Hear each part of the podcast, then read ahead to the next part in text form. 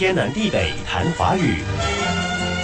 我怀疑我邻居家的小孩体内有蛔虫，长在体内，你还能看到？观察呀。那孩子来我家吃饭，米饭要吃两碗，有他在没剩菜，吃了饭又讨饼干吃。他说他平时在家也是这么吃的，可是他瘦的一副营养不良的样子，我得找个机会建议他家长带他去检查。真有蛔虫怎么办？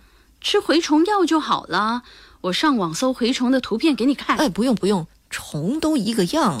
只要蛔虫数量多，它们就会和人体抢夺营养，导致小孩不长个儿。那别找机会了，回去后直接跟你邻居说。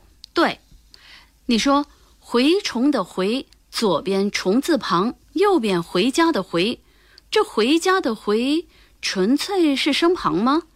有没有可能也画出了蛔虫的样子呢？嚯，你把我问倒了。我只知道蛔虫的“蛔”有过不同的写法，也就是一体字，左边都是虫，右边有的是尤其的“尤”，有的是有没有的“有”，还有的是病字旁加回家的“回”。说文写道：“回，腹中长虫也，从虫有生。”其中所写的“回”是虫字旁加有没有的“有”。我还是觉得用“回家”的“回”，除了读音一样，还形象具体的把蛔虫画了出来。那么，我们来看看“回家”的“回”甲骨文是什么样的吧。那你看是不是就像条虫旋转的线条？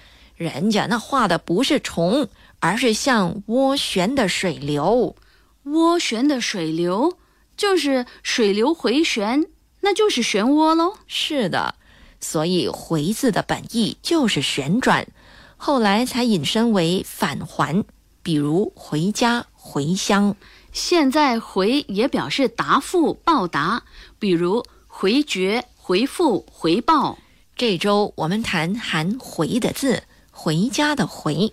刚才已经提了蛔虫的“蛔”带虫字旁，这会儿我想到茴香的“茴”带草字头。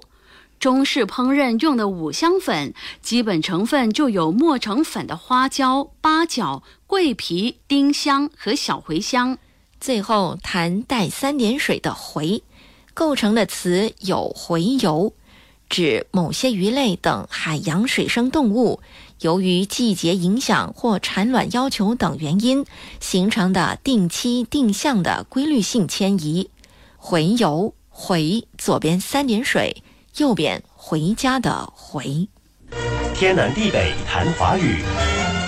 以上内容由李林撰稿，李林和谢佳丽播讲。节目重温可以浏览 iFM 官方脸书 facebook.com/aifm.malaysia，或浏览 YouTube 频道搜索“天南地北谈华语”。你也可以通过 RTM Play 应用程序点击右下方 Podcast 按键，重听“天南地北谈华语”。